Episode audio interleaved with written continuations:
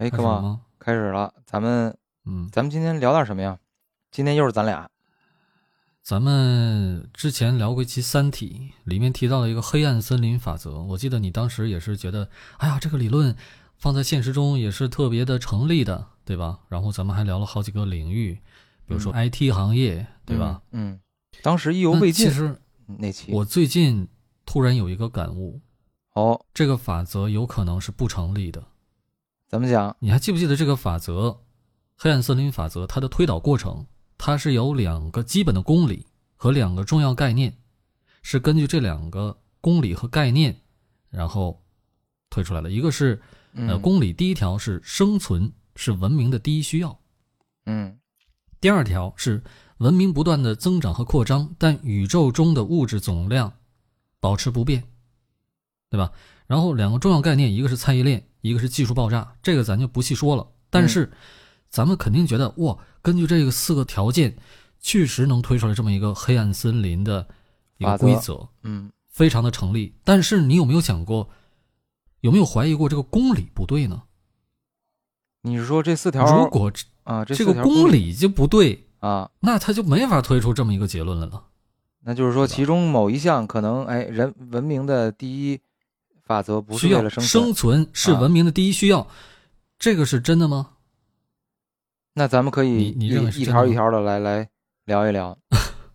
其实我不不是想一条一条来，主要就是想想对针对这两条公理，哦，因为我突然觉得，呃，咱们上世纪七十年代，嗯外国有的科学家做了一个实验，嗯，可能什么实验？就会告诉大家这个公理不太成立。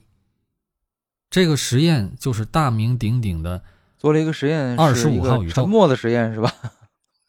不是，啊它是它是有声音的啊，有声音的。什么什么啊实验二十五号宇宙啊？为什么叫二十五号宇宙呢？因为它前面呃做了二十四个实验，嗯都是宇宙失败了。什么叫宇宙？它不是一个宇宙，它其实是一个小社会。小世界什么样的社会呢？是老鼠的世界。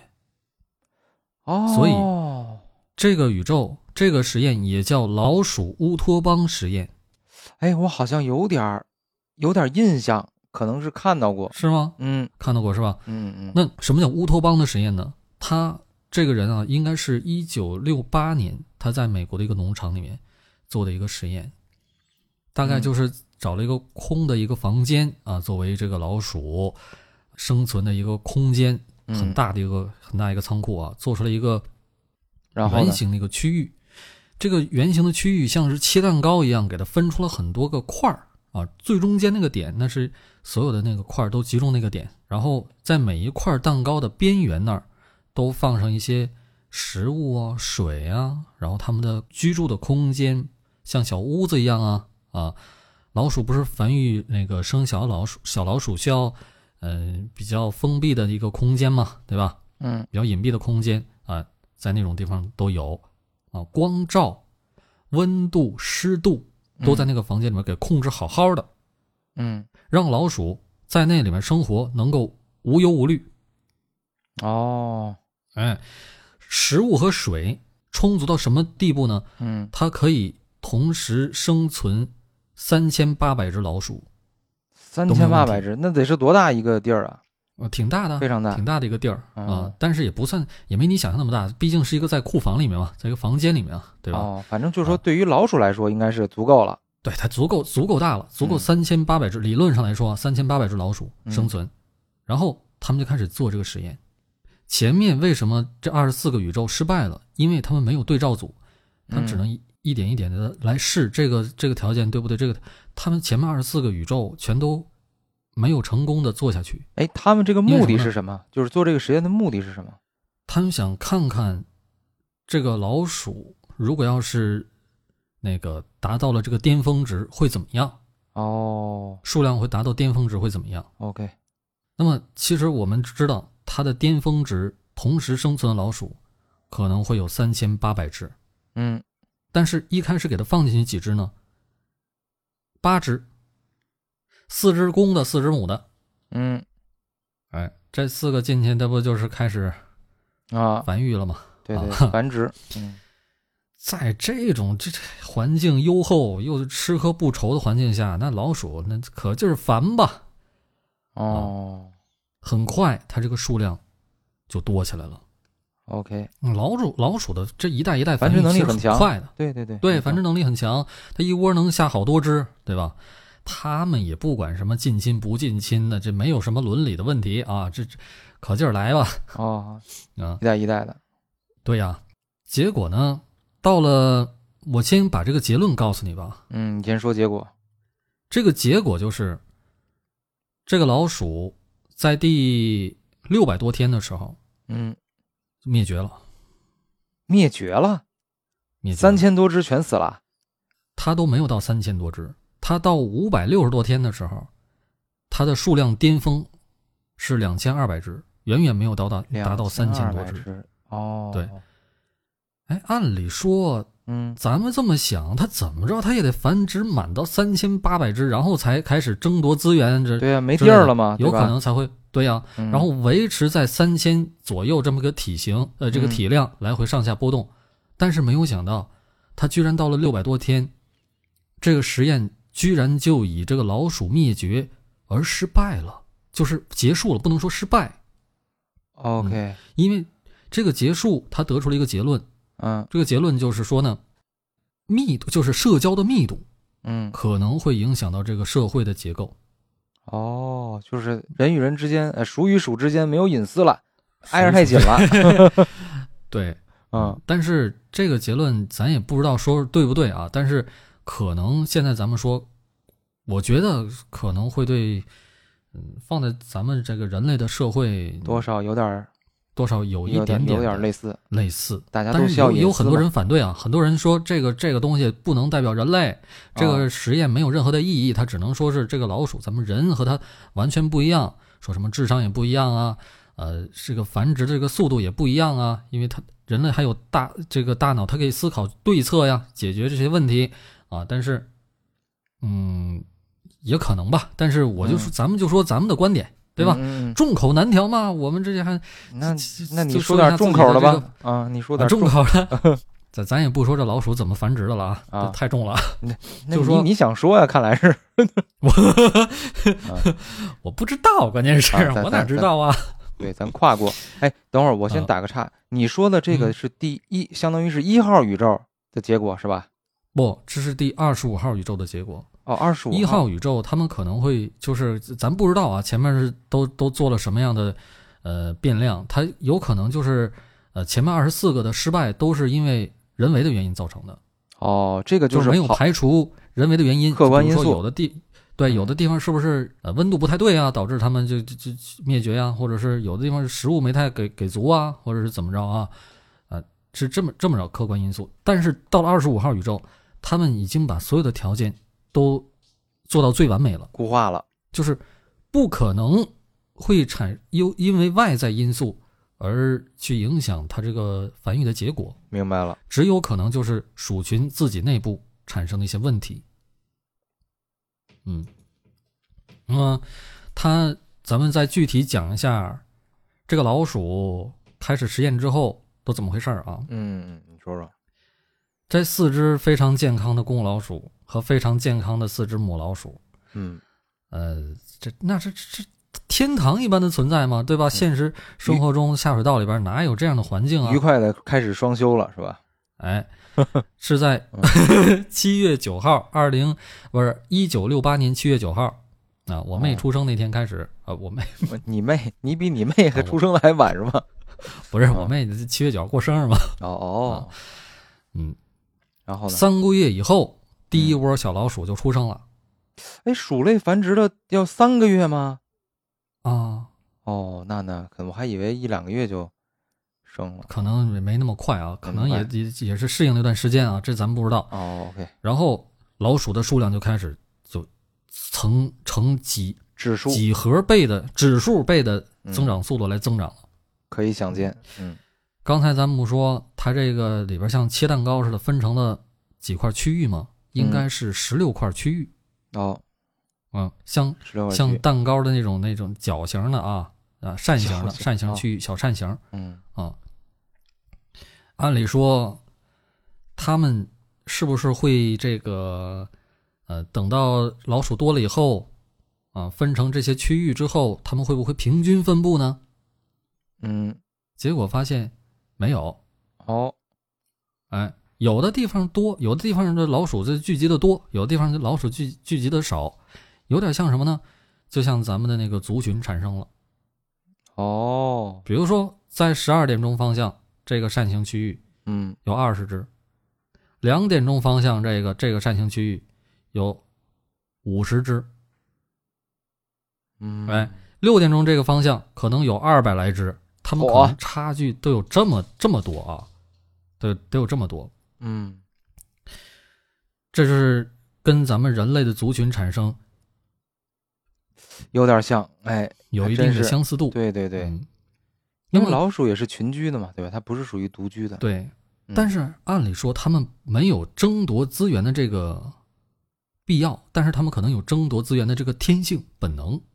嗯，所以他们要占领地方，啊，他们要占这个雄雄雄老鼠，它可能就要占据，呃，雌老鼠，呃，越多，他们可能这个这个繁育的就就越快嘛，对吧？那雌老鼠它也愿意嫁给这个 大家族，嫁到大家族里边去，啊、不是当个它是一鼠一一一一夫一妻吗？不是吧？一定一妻一夫一妻，但是他们有族群的分布了。比如说这一只哦母老鼠，它它叫嫁到了小白犬家，它就姓白了，啊，这这不不不一定这么恰当啊，啊但是他就是这么回事儿它到了这个家里边之后，他可能就跟这个家族里边人通婚啊，来回这么繁殖哦。那有点像这个啊，算了，这这不引不那个不隐身了啊。然后呢，然后呢，嗯，这个大的家族嗯它就会出现，族长嗯，咱不知道有没有族长，但是他会出现，他就慢慢他开始吞并小的家族。哦，那哎这不就跟那个生育权？这不就跟那个蚩尤这个什么什么皇帝大战那种感觉吗？哈，你想到那时候了是吧啊，啊？对最开始的族群嘛，啊啊，对，后来还有个秦国呢，统一六国了啊，这也有是吗？啊。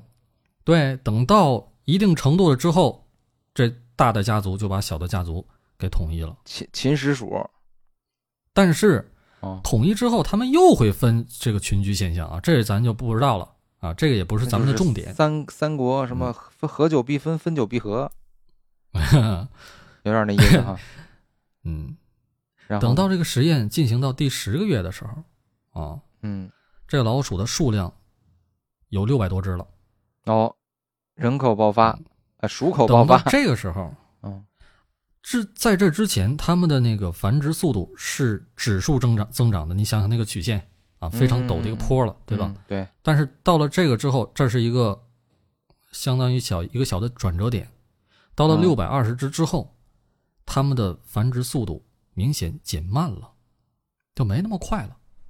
哦，嗯，那有点像这个时候现在了。这些 老鼠啊，嗯它们不愁吃不愁喝，但是呢，它可能这心理上面，它就它就产生了一些问题。什么问题？它们就不太像是独居的动物了。按理说，老鼠是独居的，哦没有说成群结队跑结结队跑的，不是群居的吗？对，不是群居的。哦，但是它已经形成社会了，对吧？小型社会。，嗯对，但是到了这个时候，嗯到了到了这个六百多只的时候，嗯这些老鼠它就变成有点群居动物的感觉了。哎，出去找吃的成群结队的，出去上个厕所都得找个屎搭子。是他的。OK，我不是说你啊，哦嗯，这种，他们这个专家们认为啊，这是嗯说明老鼠们产生了一种极度渴望社交的状态。哦，有社交需求了。嗯，这个年代，它不愁吃不愁穿了。吃喝已经现在这个社会，啊，对，怎么办呢？我都温饱不是问题了。那人生他失去目鼠鼠生他失去目标了，那不行，他就得找点事儿干，那怎么办呢？录播客吧，咱找 找点人聊天儿吧，是吧？不是，咱我的温饱还啊没保证呢，你你的估计是已经证是吗？啊，啊，所以说你不是嘛？啊，你不哦是这个老鼠，我说是这帮老鼠，你是白犬啊哦 你不是白鼠白犬是吧？啊，F，哎，对对对，CV 白犬。嗯嗯，然后呢？等这不是十个月的时候吗？嗯等再过了八个月，嗯这个实验，呃，大概一年半了吧，十个月加八个月，对吧？嗯，这个数量就达到了巅峰，两千二百只，不是三千多只吗？哦，没达到。它是预定预定的是够三千只，三千多只，四千只吧，将近四千只来生活，但是它只达到了两千两百只，这是为什么呢？它是平分的，是吧？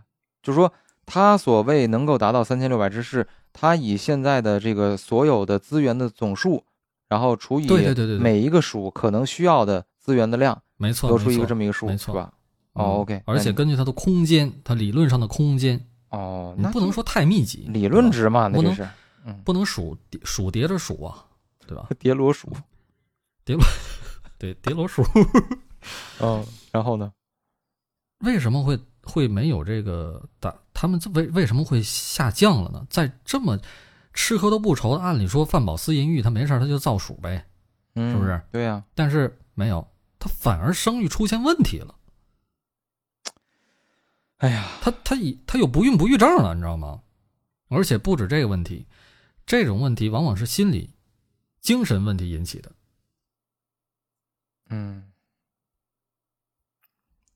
他们发现啊，这些老鼠当中出现了有很多的老鼠发生了性别模糊的现象，就是他同性鼠有，点同性恋，有点不知道自己是是是男是女了，知道吗？哦，最早是出现在公鼠身上，这些公鼠呢，嗯。它们没事儿，它一般的情况下呀，嗯。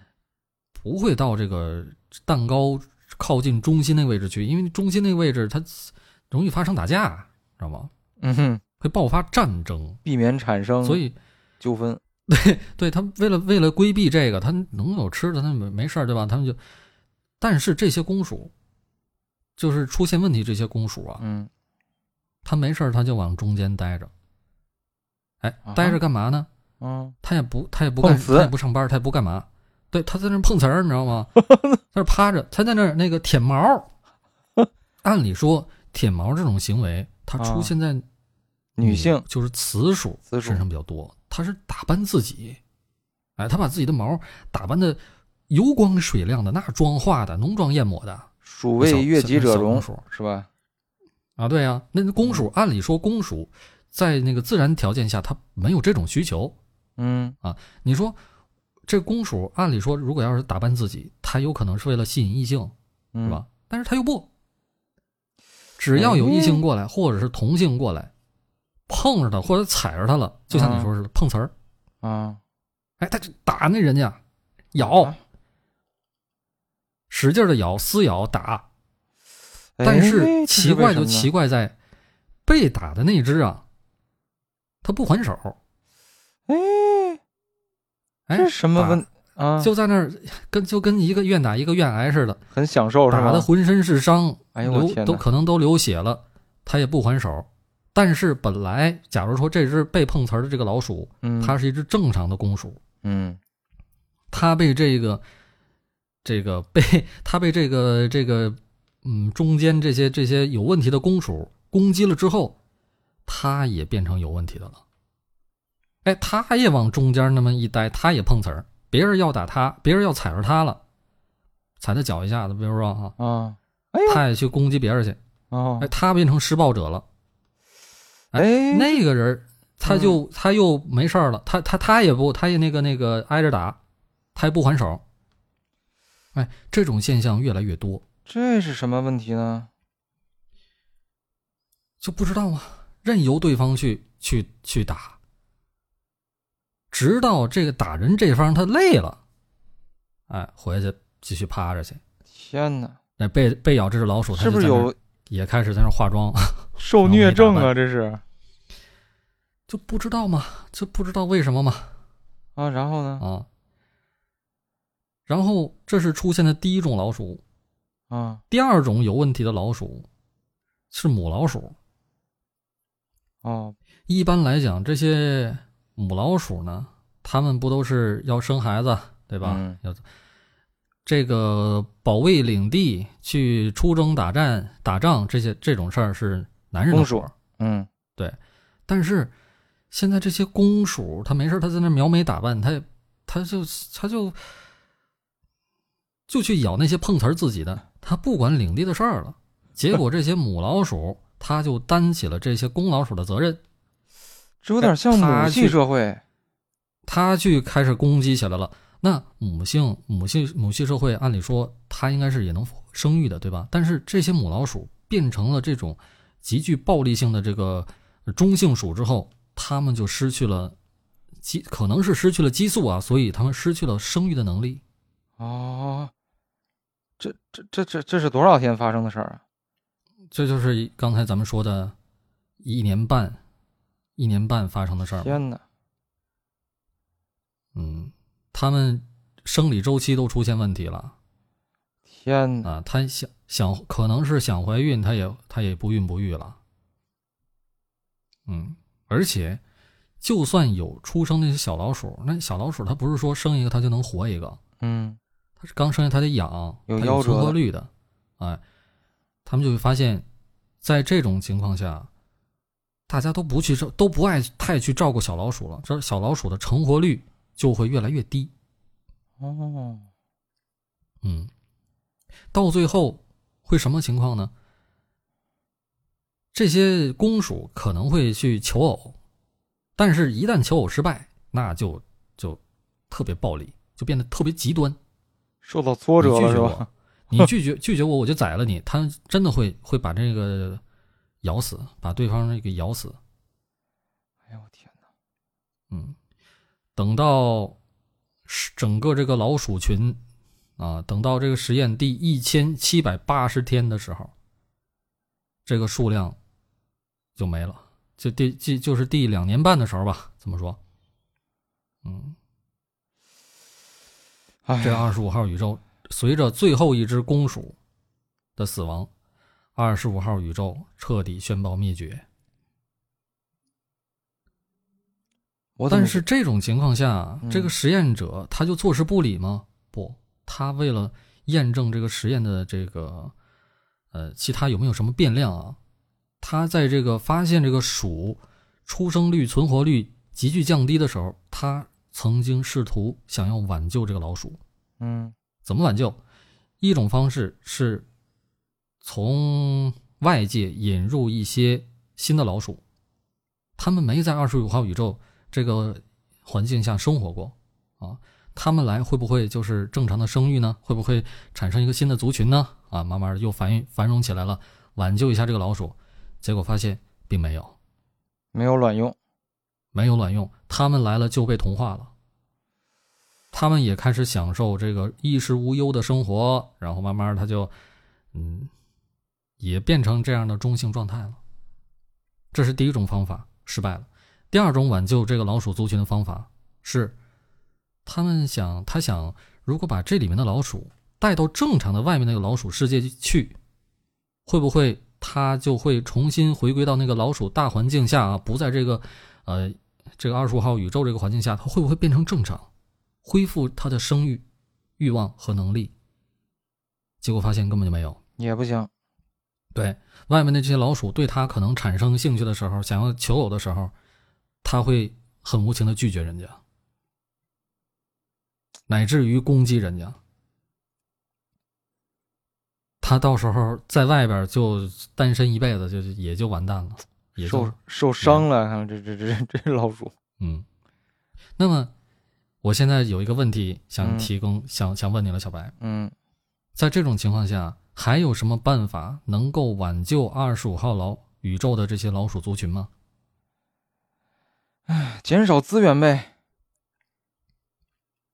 要我说，就是 鲶鱼效应，就是这，比方说鲶鱼效应？鲶鱼效应，就是他们当时我忘了是从哪个州，呃，就是要从两就是两跨州运运这种这个活的鱼苗，然后呢，哦在这个长途呃跋涉的过程中，这个鱼因为受到各种这个运输啊，然后水质的影响，这个鱼一般嗯都不能够成功的运送到目的地，因为很远嘛，这鱼中间就死了。嗯后来呢，这个养鱼的这些商人发现了鲶鱼，它有一个特点，就它特别喜欢钻，而且它求生欲特别强，所以呢，这些商人呢就把这些普通的鱼苗中就放入一些鲶鱼，就是让这些鲶鱼呢去带动其他的鱼产生活力，哦就是跟它去抢食、抢食物、抢资源。哎，在这种争夺的情况下，反而这鱼就就活下来了，就是存活率就高多了。所以呢，以后呢，哦这种情况就是给它起了一个名字叫鲶鱼效应。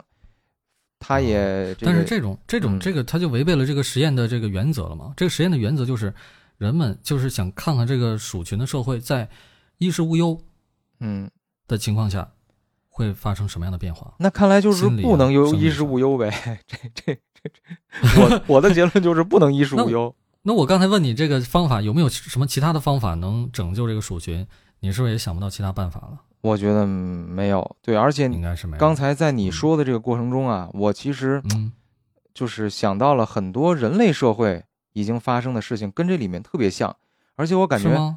对呀、就比方说你说的这个求偶失败，完了就怎么怎么着，嗯。咱们看的新闻里有啊，有的这个男的表白以后失败了，那就把把女的给杀害了，有这样有有这种犯罪的，这样的，嗯。嗯，也有说这个变成中性，然后再开始打扮自己，目的嗯。也不是为了这个求偶的，对吧？不是为了生育的。对对。嗯，现在很多人他打扮自己，他不是为了给别人看，他就给自己看，对对，对吧？你说很多女生，我就这哇，你化妆真好看哦，你这是出去要约会吗？他说，为什么我化妆是要给别人看的呢？哎不，嗯我这个是给自己看的，自己高兴。嗯。嗯这个也是，就是还有就是说，你刚才说的这个生育力下降，那其实，嗯，嗯、这个物质文明发展到一定程度以后，那生育率就是下降啊。你看生育率哎最早、已经是验证了，已经验证了，最早的这些生育率下降呢，就是这些那个比较西方所谓的一些发达国家嘛，对吧？当它物质水平嗯达到一定程度的时候，就开始下降了，反而是哦这个这个实验里边，这个实验管这种现象叫沉沦现象。沉沦现象是吧？对，咱们就简咱们就简简称叫沉沦，嗯就是指的就是这个生育率下降啊，嗯，人的心理出现这个呃，咱不能说是问题，但是就感觉就是已经违反了咱们说黑暗森林宇宙里面的第一要要素，生存是文明的第一要义，是生存确实是，但是我生我生存，但是我我不繁育，我生存我为自己活着。我不为别人活着，我不为了，我不是要为了肩负起我要传宗接代的那那个重任而活着，我这算不算文明？我只是为了我的个体，对吧？对啊，我是我的，我我为了我的个体。嗯为什么西方现在鼓吹呃 LGBT 自由，对吧？嗯呃，性别，嗯，跨性别之之类的，嗯是为了自己。因为这种这个它这个呃产生它这个现象的，它只能是说是少部分，嗯，不能代表整个群体，对不对？这是极小的一个群体，非常特殊的一个群体。对呀、嗯，我们尊重，但是，嗯，可能会随着社会的进步，就是物质文明的发展越来越进步，越来越多的人去鼓吹，或者是让这些这些那个精神方面的这些东西浮出水水面，嗯。让原本意识不到自己，哦，原来我是一个拉拉是这种问题，他现在可能意识到了，啊，让越来越多的有这种这方面的倾倾向的人觉醒起来了，哦，但是这种现象只能是存在于什么呢？物质物质世界已经发展到很高的境界了。嗯当人们不能再不用再为自己的衣食住行、吃穿，呃发愁的时候，嗯可能就会多想，嗯对吧？想来想去，我现在我这个人生的目的是什么呢？想来想去，想来想去，觉得哇，像我超脱了，我悟了，我这个后来他有很多人皈依佛教了，对不对？这都是精神层面的了。精神层面，他们物质层面发展到一定程度，它必然要往精神层面来发展。那发展发展，他们这个精神层面往往就是和这个繁育这些事儿脱钩了。对，我越这个超脱，我可能越不想这方面的事儿，对不对？对。那其实现在你再反观咱们现在社会，咱们呃，咱们过年之前录的那期节目说法国生育率下降，这是我造成的，这不是说是开玩笑，咱们是开玩笑的说的，对吧？嗯，但是新闻这是真的，每年它那不不只是那个国家，一个不国家光是很多欧洲很多它生育率都在降低，为什么是欧洲？非洲它为什么不降低？嗯，哎，非洲降低了吗？我也不知道。非洲我没查印度它为什么啊不降低？那其实咱们说，咱们国家为什么要开放二胎、三胎的，嗯，对吧？他已经看到这个人口的结构不是很健康，想要生育。那开放二胎就差不多，为什么要开放三胎？因为发现他就像咱们那期说的似的，他不生孩子，他就是不生，他一胎头都不生，对，生 了二生了二能生二胎的人，他就有可能会生三胎，所以要把希望寄托在生三 生三胎，对，薅可一只羊身上薅。但是咱当时这么聊天聊的，对吧？嗯但是这那你说的一胎都不生的这些人是怎么回事呢？对吧？咱也不说，咱不说这这丁克家族不好啊，咱就只能说是，呃，跟就是精神文明已经发展到一定境界了，啊，已经呃超脱咱们人。你说它是一种动物吗？它本质上它还是一种高级动物，对吧？但是当动物的本性它已经不是动物的本性的时候，那么这可能就是人类的文明或者高等级的文明，对吧？我们是文明了。不光而不是一种物种，族群，对不是物种，而是文明。那么刚才咱们说黑暗森林法则第一条，生存是文明的第一需要，那这是不是不太不太对呢？我们光这么想是，但是真的到了一定的程度之后，我们会发现，文明往往它就不繁殖了，繁殖的往往是生存，呃，是那个物种族群，它不大不算特别文明的时候，有没有这种可能？比如说，我这同样的这个一群人，呃，就是同样的时代吧，同样的时代，咱们现在在不同的国家，就会产生不同的沉沦现象。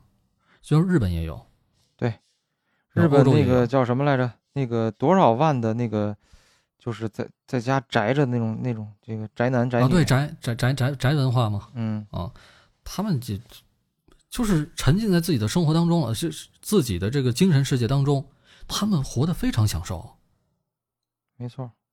对吧？吃喝也不用愁。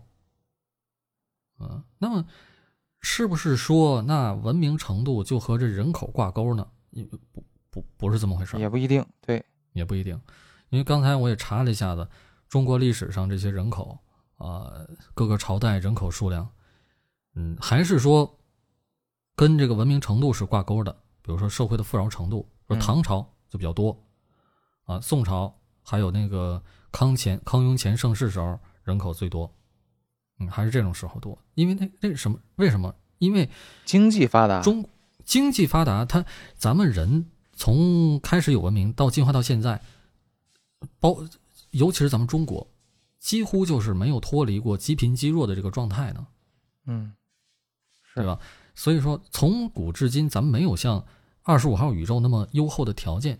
二十五号宇宙是他们不用任何的劳作，他们不用去狩猎，不用去盖房子，不用去织衣服，他们就在那儿天天除了吃就喝就睡，就 OK 了。其实有点像北欧的，就是某些国家的一些目前的现状，哎，对，对吧？一一周只需要上现在还没有实验。啊。，对中国，咱们现在咱咱没有实现这个，我觉得大多数亚洲国家都没实现，特别都没有实现。东亚、所以说东南亚，对，所以说这种沉沦现象，咱在咱们亚洲国家来说还不算特别明显。嗯，可能日本是会是比较明显。日，本有，对日本、欧洲、嗯，美美国是不是也存在这样？美国我觉得多少就是竞争咱们上次说的那个福耀玻璃，那不就是吗？就是美国工厂。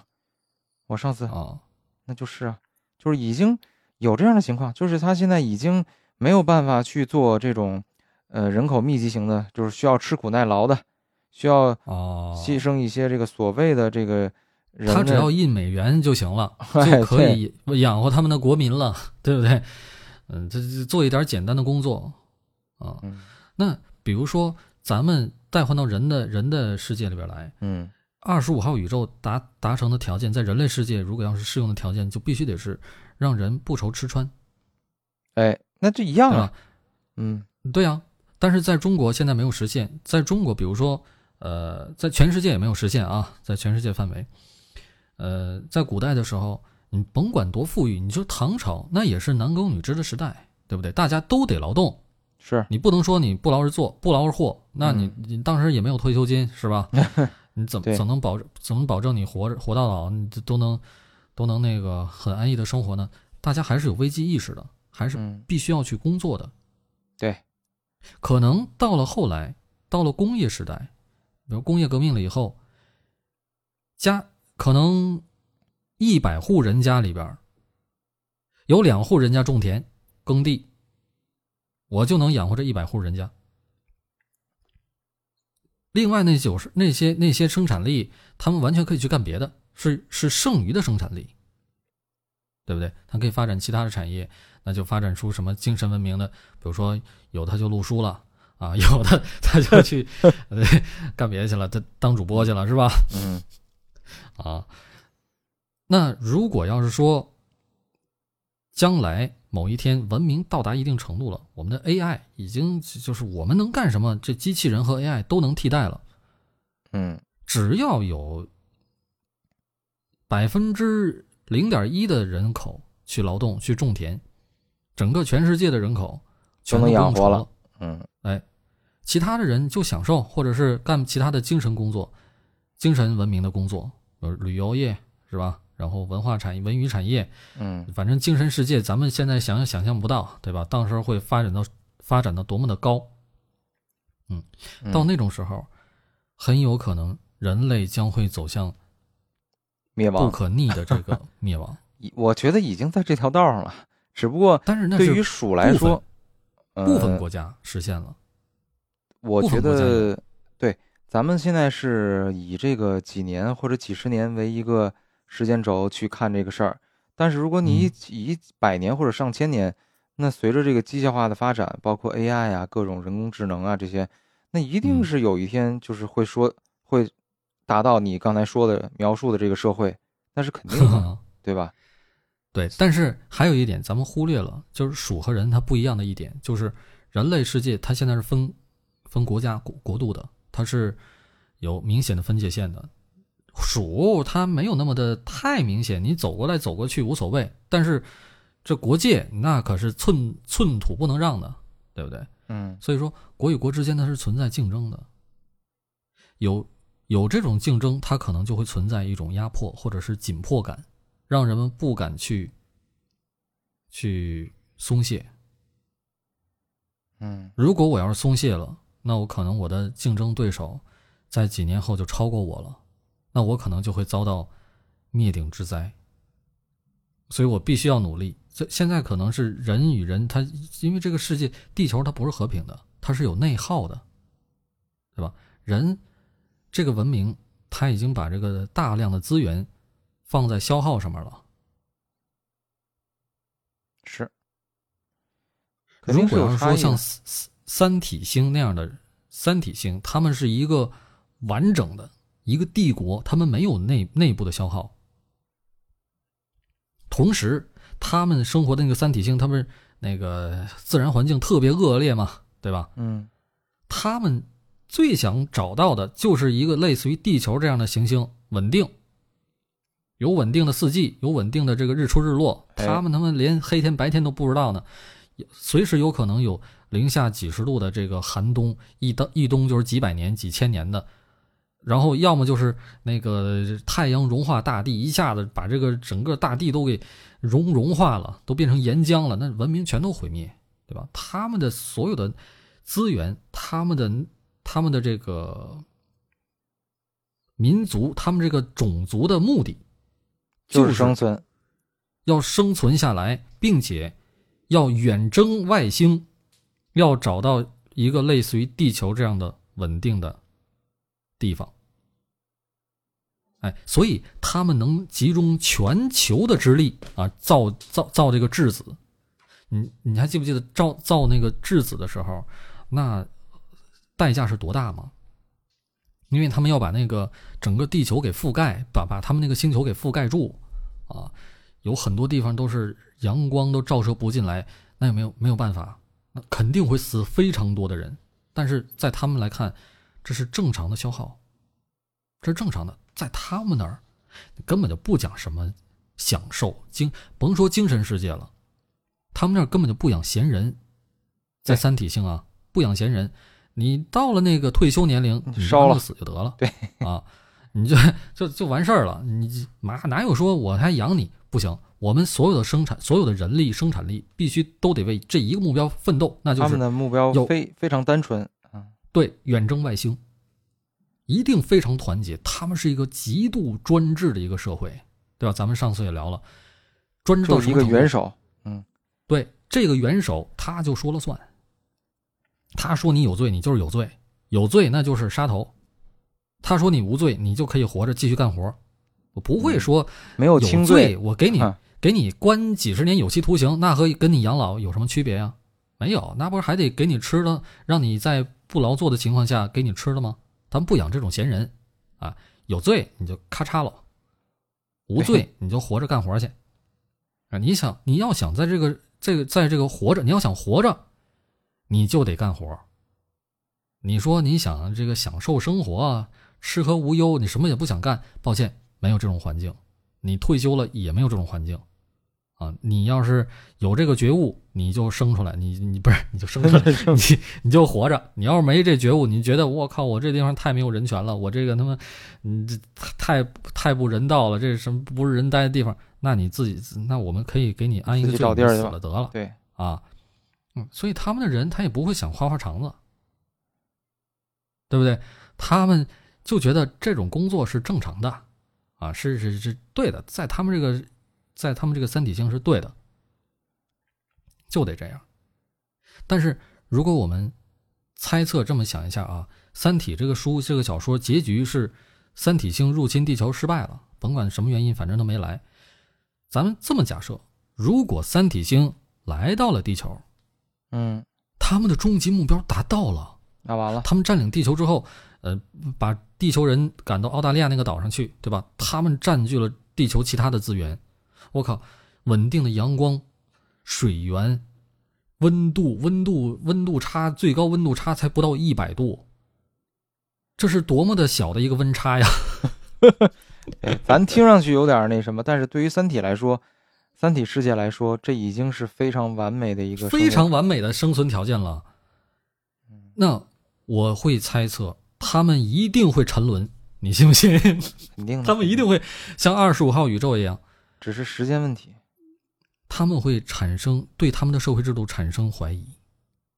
为什么？我们现在已经已经这么的和平了，我们已经不需要大量的劳作了。我们不要去这个把所全球之力去建那个航天器了，根本就不用，我们完全可以吃喝无忧，对吧？用这个澳大利亚的人给我们劳作种的东西，我们就吃呗，我们自己都不用劳作，对吧？他们会产生这个对于对于人权人权的思考，而且你发现一个问题没有？就说，嗯呃，至少在刘慈欣的这个描述中啊，三体人。由于他们刚才你说的所有的描述的，他这个目标如何之统一，然后集中力量，没有国家的分别，就一个元首，然后高度的这个这个这个自治呃统治统治化集权集权，嗯，是导致他们没有那个叫什么来着？没有谋略，对吧？他们是谋略，那是因为他们没有那个他们没有那个必要交流的关交流的那个嗯器官是。是直接是大脑，他们不用语言交流，对，他们没法隐藏自己。但我就说啊，也是因为可能可能啊，我猜我猜测也是因为他们没有这个必要，没必要吧？对啊，他的目的，大家的所有人的目的都统一，都知道你是怎么想的，都知道我生存的目的就是为了要这个保住我的这个文明，然后我要找到新的这个适合。适合的家园就这么简单，所有人的都都有一个目的，但是地球上面那就不一样了，对吧？哦，各有各的目的，各怀鬼胎。对，那地球人还那个叫什么《三国演义》是吧？啊争争来争去，为了就争那么点地方。七国列战是不是？是不是？对，如果要是地球也能像三三体星人一样团结起来啊，世界拧成一股绳，可能早就移民外星去了。这移民外星这个目标可能早就实现了，但是现在我们出现一个新的思想，就要去怀疑它。嗯我们会说，我们为什么要走？我们就在地球待着不行吗？对吧？但是这种情况在三体星就不会出现。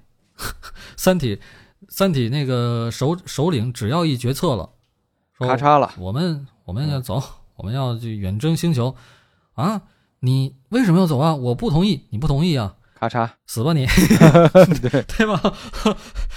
啊，这是极，这是那没有辙，没有办法，嗯只有这样，他们才能够生存下来。如果他们也像咱地球似的，那得了，他们根本就跑不出这个三体星的范围。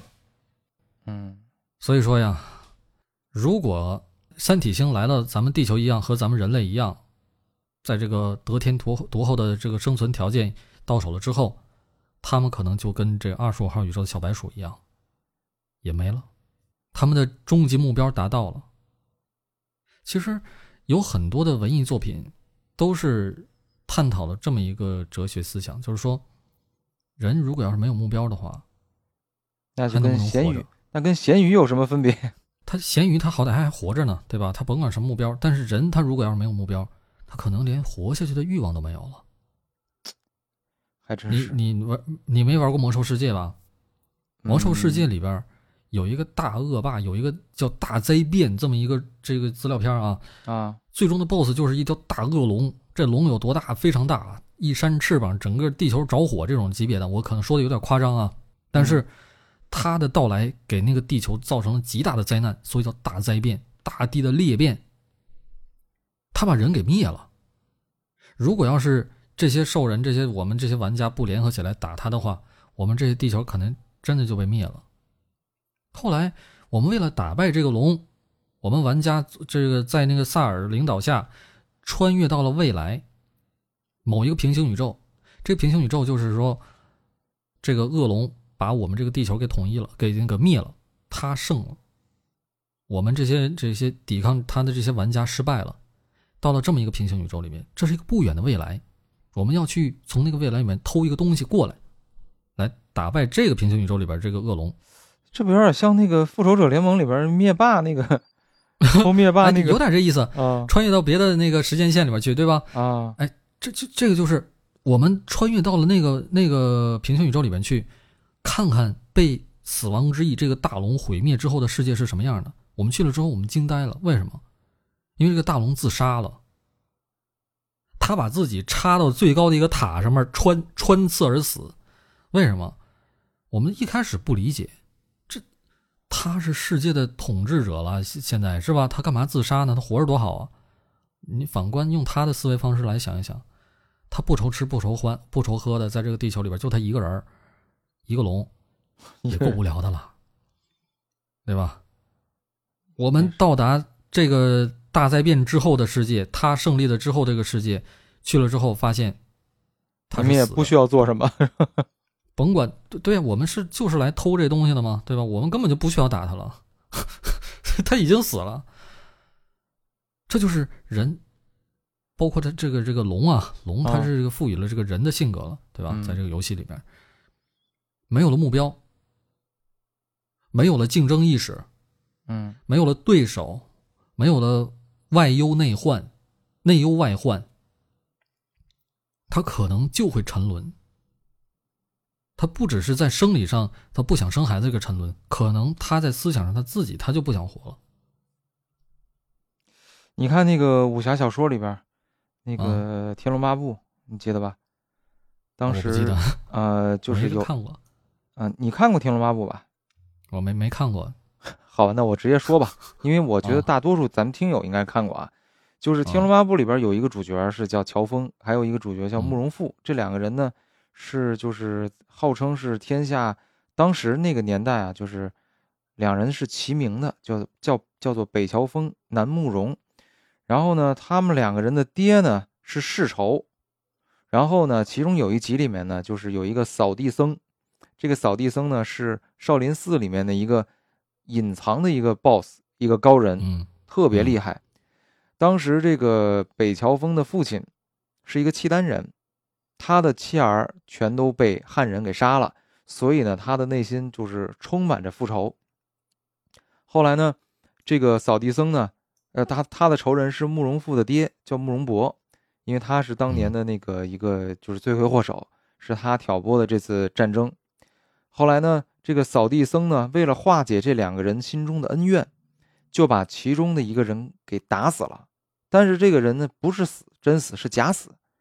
死完了以后呢，这个慕容复的呃，这个这个乔峰的爹，这个萧远山萧萧峰的爹萧远山，就突然觉得大仇已报，然后就突然就不想活了，就是也不知道。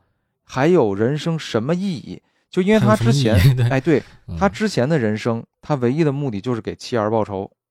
然后当他大仇已报的时候，他就不知道还有什么意义了。哦，这也是说明，哎，那你说这些作者他们是不是也一样思考过这个二十五号宇宙的？他 就说，那这个。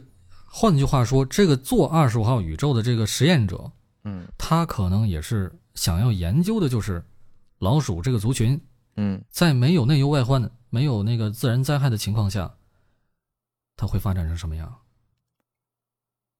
他可能已经有这个猜测了。我估计是。嗯，那你觉得，如果要是人类？最终，他这个他和平了的话，完全和平了的话，会不会就是像这样？所以，他这个大国之间，他有这个默契，他不能和平。所以，我那我觉得那倒不会，要到要 要该冷战冷战，该搞核试验核试验，这这玩意儿，让人们他多少存在一些的竞争的意识。我觉得。可能它展现出来的结果是这样的，但是这种国与国之间的博弈应该不不至于像你说的这，因为我觉得如果真的啊，所有这个世界领导人都能悟到这么高的这个层次，那就不应该有国家的这高吗？我靠，这咱俩这今天随便吃完饭聊这话题，成成为这 国与国的领导人都想象不到的高度了，是吗？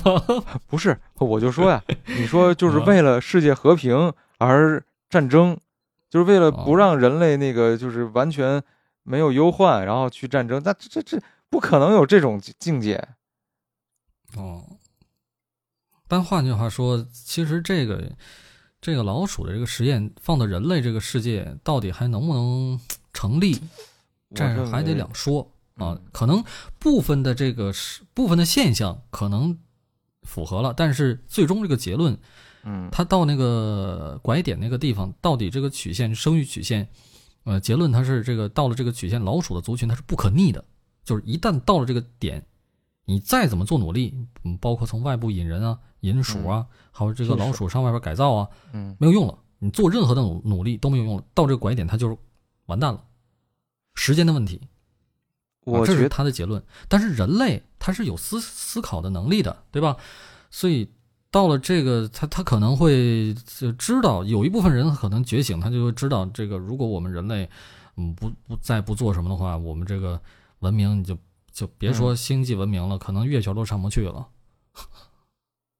嗯，有有可能会这样。你觉得是啥？你觉得是放在人类世界，在哪方面是这这不一样的吗？我觉得就是这个鼠类，呃，它有很多东西跟人类还不太一样。就是它相当于是把所有的这个变量全都给消除的一个，呃，就是完美状态。这完美打引号啊，就是说不影响实验。但实际上，人类社会有很多非常这个一些特殊现象，比方说，嗯，你刚才说的这种情况啊，突然有一个出现了这个这个反什么。呃，叫什么 L G 觉醒者，哎，觉醒者，或者说是一个思想家。然后开始鼓舞大家说这种现象不对，他应该去嗯杜绝。然后呢，而且人类是有这个，人类社会是有政府的，是有管理职能在里面的，就是说他会进行一些疏导和一些指引，他会告诉你什么是对的，什么是错的。这个但是是你不觉得这方面，其实，在咱咱咱咱咱现在民主这个时代，嗯已经不是说咱在《三体》那个时代，你说的我这个这个总总裁或者是这个主席，嗯我说你对，你就是对，你你你你说你错，你就给你咔嚓了。现在人们是是有这个自己的思想的，而且很善于把自己的思想嗯煽动起来，最后变成两方对立。比如说，就比如说刚才你说的反 LGBT，那肯定不行。它现在放在这个社会，这是政治不正确，对吧？你忘罗琳了，对吧？啊所以不能政府，你就算是你尤其在西方，你出一些出一个什么政策，嗯老百姓是有权利去给他给他那个什么的。我知道，但是就算嗯政府不会，就是不不明面上说他是对或者不对，但他至少哦可以有一些引导，对吧？引导对，对？那你看，像在嗯，但欧洲现在不是已经在做这方面的努力了吗？就比如说，嗯，一怎么开鼓励生育，你再怎么鼓励，他还是不生。嗯那是你能说他还有其他办法吗？我觉得他们他们比咱俩聪明，他们能想到的办法已经肯定都想过了。嗯，是，你像德，我看我听那个其他播客有人说去德国，那那地方都鼓励生育，鼓励到什么程度？就是，嗯，为了引起人对这方面的这个 呃、啊欲望吧，啊，啊可以允许人呃裸奔上街，就是上 上街穿衣服不穿衣服或者都可以啊，不会说让你不会说啊你怎么光着膀子影响市容啊？不会，嗯，所以他们在那边可以裸晒在海边是吧？啊、或者是在那个电视上面播放那个成人的节目，嗯当然小孩不能看啊，这是有那个有锁的，有密码锁的，嗯你得输入密码，成人才能看的啊。那这半夜电视台他就就直接放色情片儿，然后就为了激起人的这个欲望，然后就可能就会呃产生造人的这个行为，结果这还是不行啊。软的硬的，我估计能想到的办法都想了。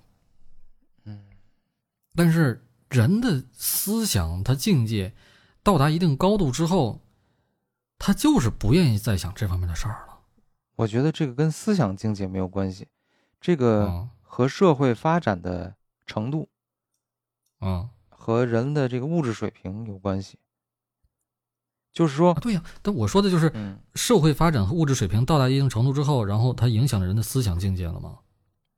嗯那他不生育，他这个问题，或者是不孕不育这个问题，嗯，根源呢还是因为我个人不想去这么干，嗯对不对？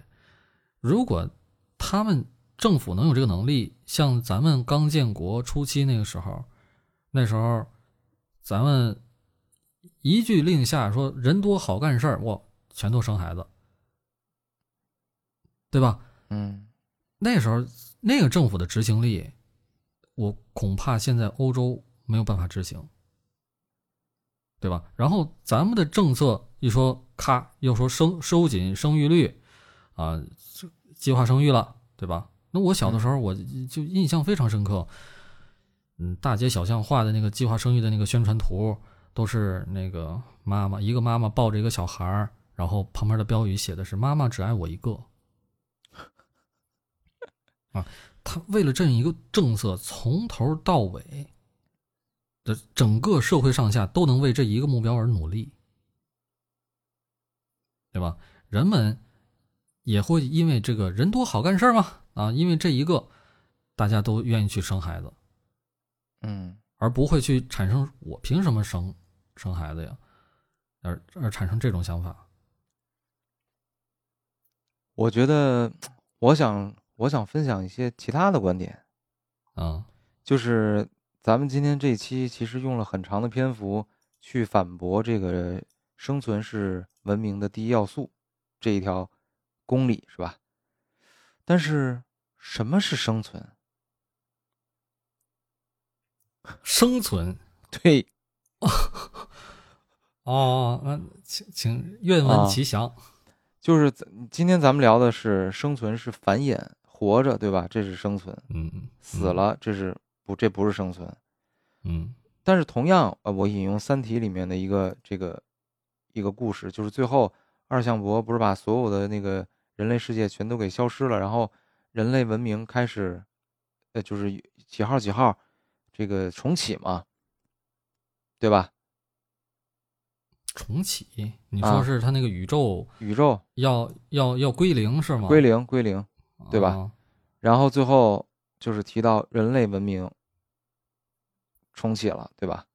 也就是说，它存在过，存在过，啊存在过，它存在过哦。对，就是说，我觉得，嗯、我这这也是刚刚想到的一个观点，就是说，人类嗯的生生存，就是文明的第一要素是生存，但是这个生存是不是以生命的形式生存？是不是生命是 体现生存的唯一形式？是不是我这个文明得以延续，或者说曾经被人记住，也是一种完了完了，小白，你我跟你讲，你绝对啊沉沦了。沉沦了是吧？你 你有这种心你有这种想法，你就沉沦了。你你 不是你少吃少吃点吧，你减减肥吧。啊不是不是，你看啊，啊，我嗯咱你看没看过那个《飞屋什么环游记》？就那个 Remember 看 Me 过，the way have 不是，那是那个那个那什么来着？哦，你说吧，那我啊看过。那那个我忘了叫什么了，反正就是嗯大概意思就是说，人死了以后，这个人还不是真正的死了，就是当你所有的人忘记你的时候，这才是这个嗯人真正死了。嗯所以我当时刚才那一瞬间，我一下就想到这一点，就是说人、哦这个文明，它但凡是被人记住，但凡是有人知道它存在过，这是不是就是这个文明的生存？当这个文明也可以。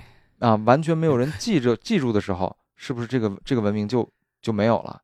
所以会不会是文明发展到一定程度的时候，已嗯经升值的这个功能已经低了，就这个标准已经已经是最低的了对呀，对呀，啊，你现在有这个思想，就证明我已经沉沦了。证明证明你现在的思想境界已经比其他人高出很多来了。啊，吗？其他人都还在想着生生存，就是为了延续生命，这个为了嗯延续这个呃后代、子孙后代绵延嗯子孙这个事儿，啊你就已经想到了文明它的存在的意义，它这个时间尺度上到底要存在多少代，它才能叫存在，对不对？嗯那我现在我生一代叫存在，我生十代孩子也叫存在，但是这十代，比如说一千年，或者是这个五二二呃这个三百年吧，嗯这三百年，在放在历史的尺度上来讲，和你现在三十年是一样的，对对不对？有何意义？哎，等你有这个思想的时候，那就说明你饭吃的太饱了。不是，但这不妨碍我要繁衍后代的这种啊，是吗？啊但是你有这个思，你有这个思维，这个这个苗子，你知道吗？啊就有很就有很多人，他是一开始就 一开始是这个是啊，我不耽误，啊但后来慢慢的他就改变了，他就改变思想了。你其实刚才说的这个问题啊，已经有点引申到宗教这个这个哲学层面上来了，对吧？不是，死后那不是不是。死后那啊，不是吗？对对，我觉得这个宗教类似了，宗教是产生于非常早的时候，就是是，但是它的它的产生，它的目的，它是嗯。为了让人们活着，这这这这怎么说呢？有意义是吧？人类的生命有意义，嗯人类生命有意义。但是嗯现在你如果要是自己在心中就产生了这种想法，那就说明嗯，那个你开始质疑我现在生活的目标了，就我你就跟死亡之翼似的了，这个就是说这是终极问题，这是终极问终极问题我是从哪儿来的？我要去哪儿？我为什么要活着？啊，对呀、啊，这就是吃饱吃太饱了的人才会想这些问题。对，是，对不对确实是，确实是啊，哎，如果这个问题你放在印度或者放在西非洲那些国家，嗯，他们会说你傻逼吧？你想这些干嘛呀不？是，他也会也会想这个问题，但是是在他每一啊顿饱饭之后，他饿的时候他不会想。啊，对呀、饿的时候他还得还得还得去，哎呦我靠，我好饿好难受啊嗯啊，是啊，所以说二十五号宇宙的形成能够形成嗯能够成立，它就必须得是让人在吃的吃呃饭吃饱，然后不怎么劳动，没什么事儿干的时候。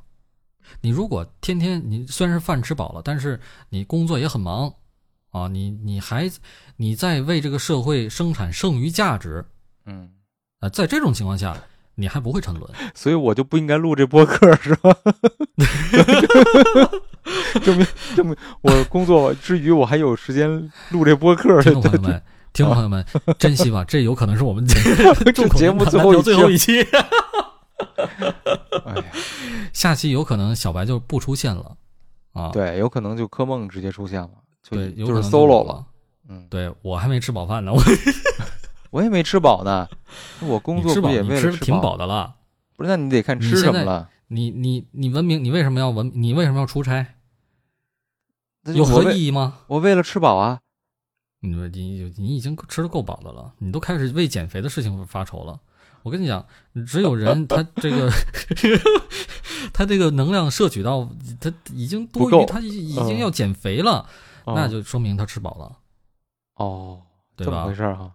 哎，你看像我家那猫，嗯，它就它虽然吃饱了，但是它它还是要吃，对吧？对呀它不想着减肥，他这越胖越好，对吧？啊，它就没有思思考，他就不思考嘛，对吧？但是你思考了，你就开始跳绳了。你的你的理论就是证明了我比你们家猫强是吧？啊，对，我你你不是你比我强，哦那当然也比我家猫强了，对吧？你再养只猫，可能比我还强。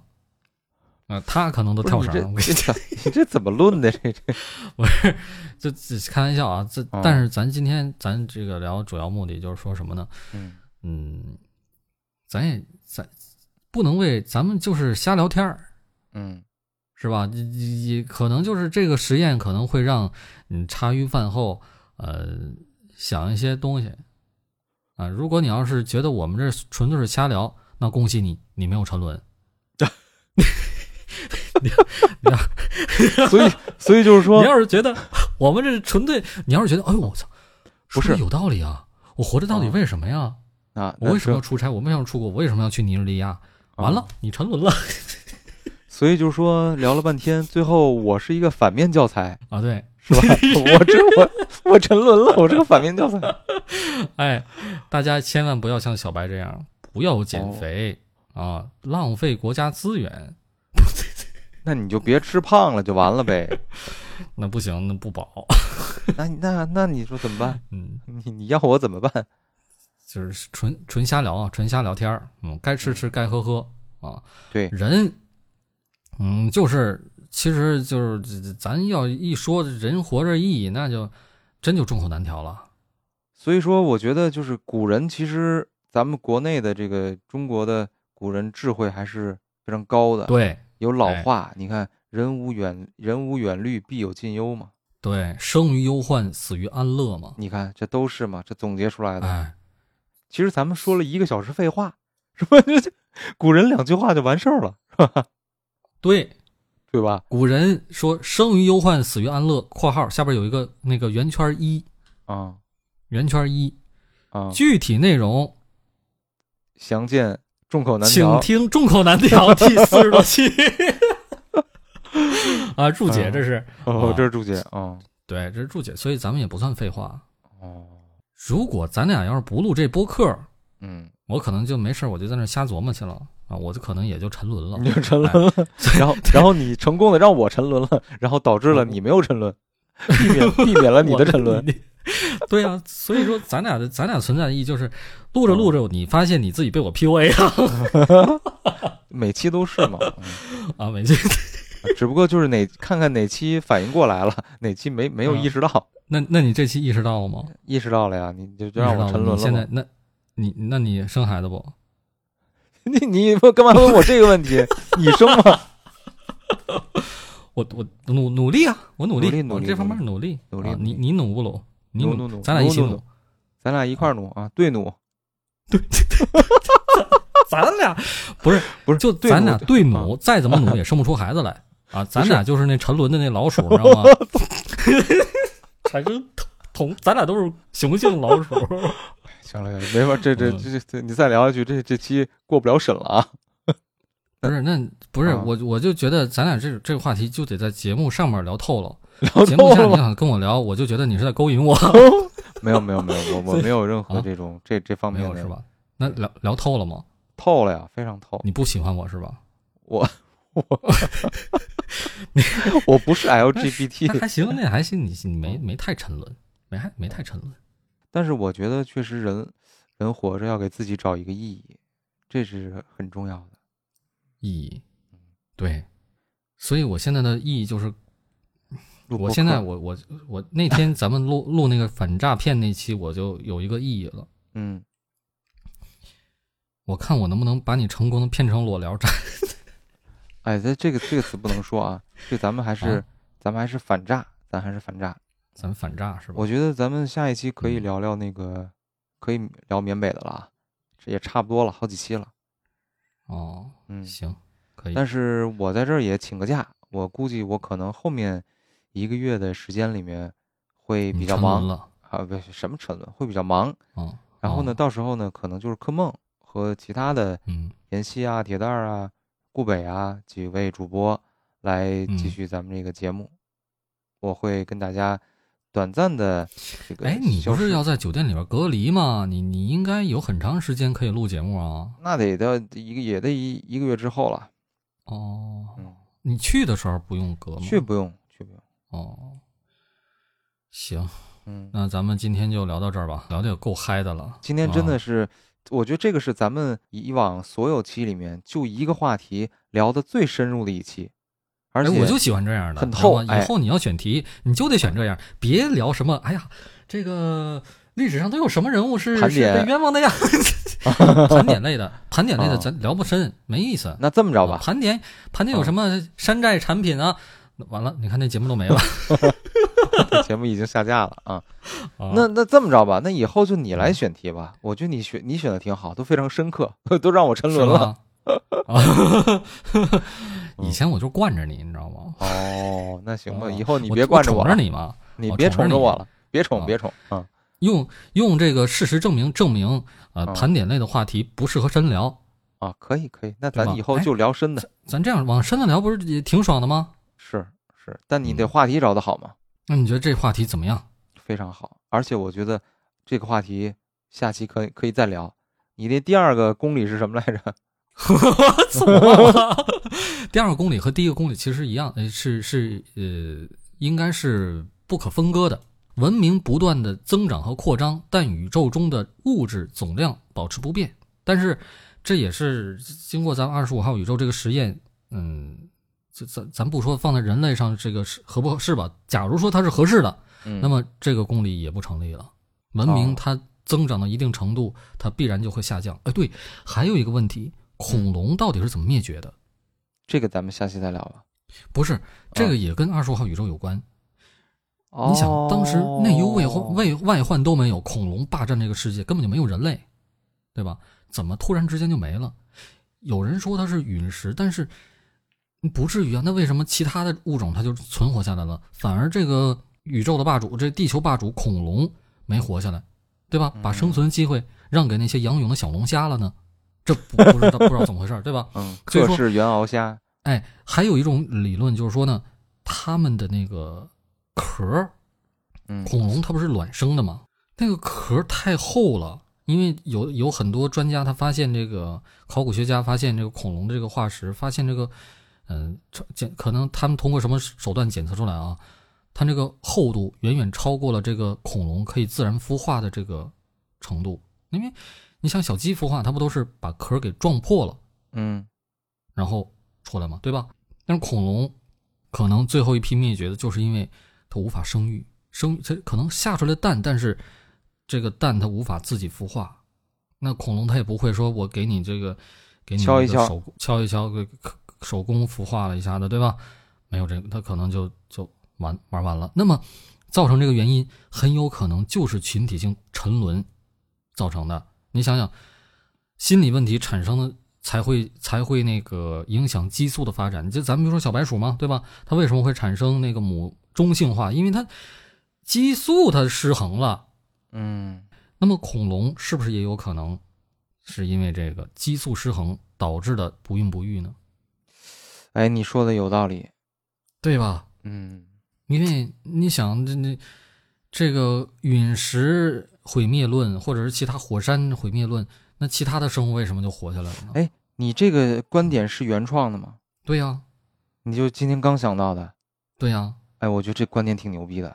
逼咱们下一期，哎，不是我以前看了，我看、啊看了一个视频，嗯呃，也说过这个关于恐龙灭绝，但是他没说这个恐龙这个壳儿的问题，壳的问题。他说的就是恐龙可能就是呃，因为太多导致他们就群体沉沦，他们就不生育了。